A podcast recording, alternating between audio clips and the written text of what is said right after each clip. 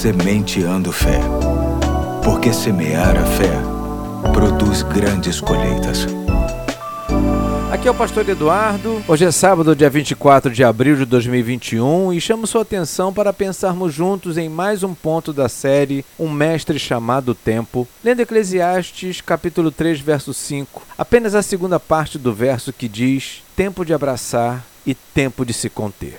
Como temos visto até aqui, a vida entre nascer e morrer é inevitavelmente marcada pela constante alternância de tempos. Alguns são bons, saborosos, que gostaríamos que durassem para sempre, mas não duram, pois chegam os tempos difíceis, amargos e dolorosos, sem prévio aviso, sem pedir licença para o tempo bom e se instalam em nossas vidas. No tempo pré-pandêmico, estávamos muito à vontade para nos abraçarmos. Era difícil imaginar algum momento que não fosse favorável para um bom abraço. Mas o tempo da pandemia chegou, sem prévio aviso, e nos afetou de muitas formas. Dentre elas, determinou que é tempo de afastar-se de abraçar. Distanciados uns dos outros, estamos privados daquilo que nos era tão comum, tão corriqueiro e tão precioso, tais como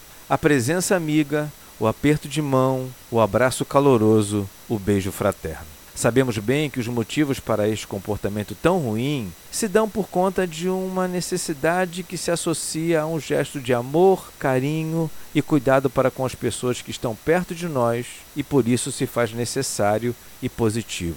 Ruim mesmo é quando o tempo de se conter de abraçar acontece por conta de desavenças que geram ódios e guerras, reações típicas oriundas de violências e falta de respeito. Bom, já que temos aprendido que há tempo para todo propósito debaixo do céu, que esse tempo difícil de pandemia, que propositalmente nos coloca impedidos de nos abraçar, revele os seus propósitos e que aprendamos com eles.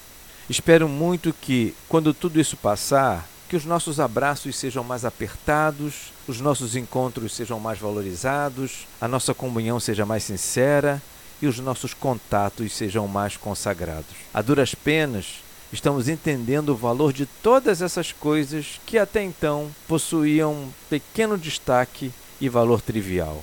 Hoje fico por aqui, na esperança e na expectativa de que o Senhor do tempo, aquele que possui o controle sobre todas as coisas, mude logo a nossa sorte e nos traga de volta o precioso tempo de abraçar. Tenha um ótimo fim de semana e até segunda, se Deus quiser.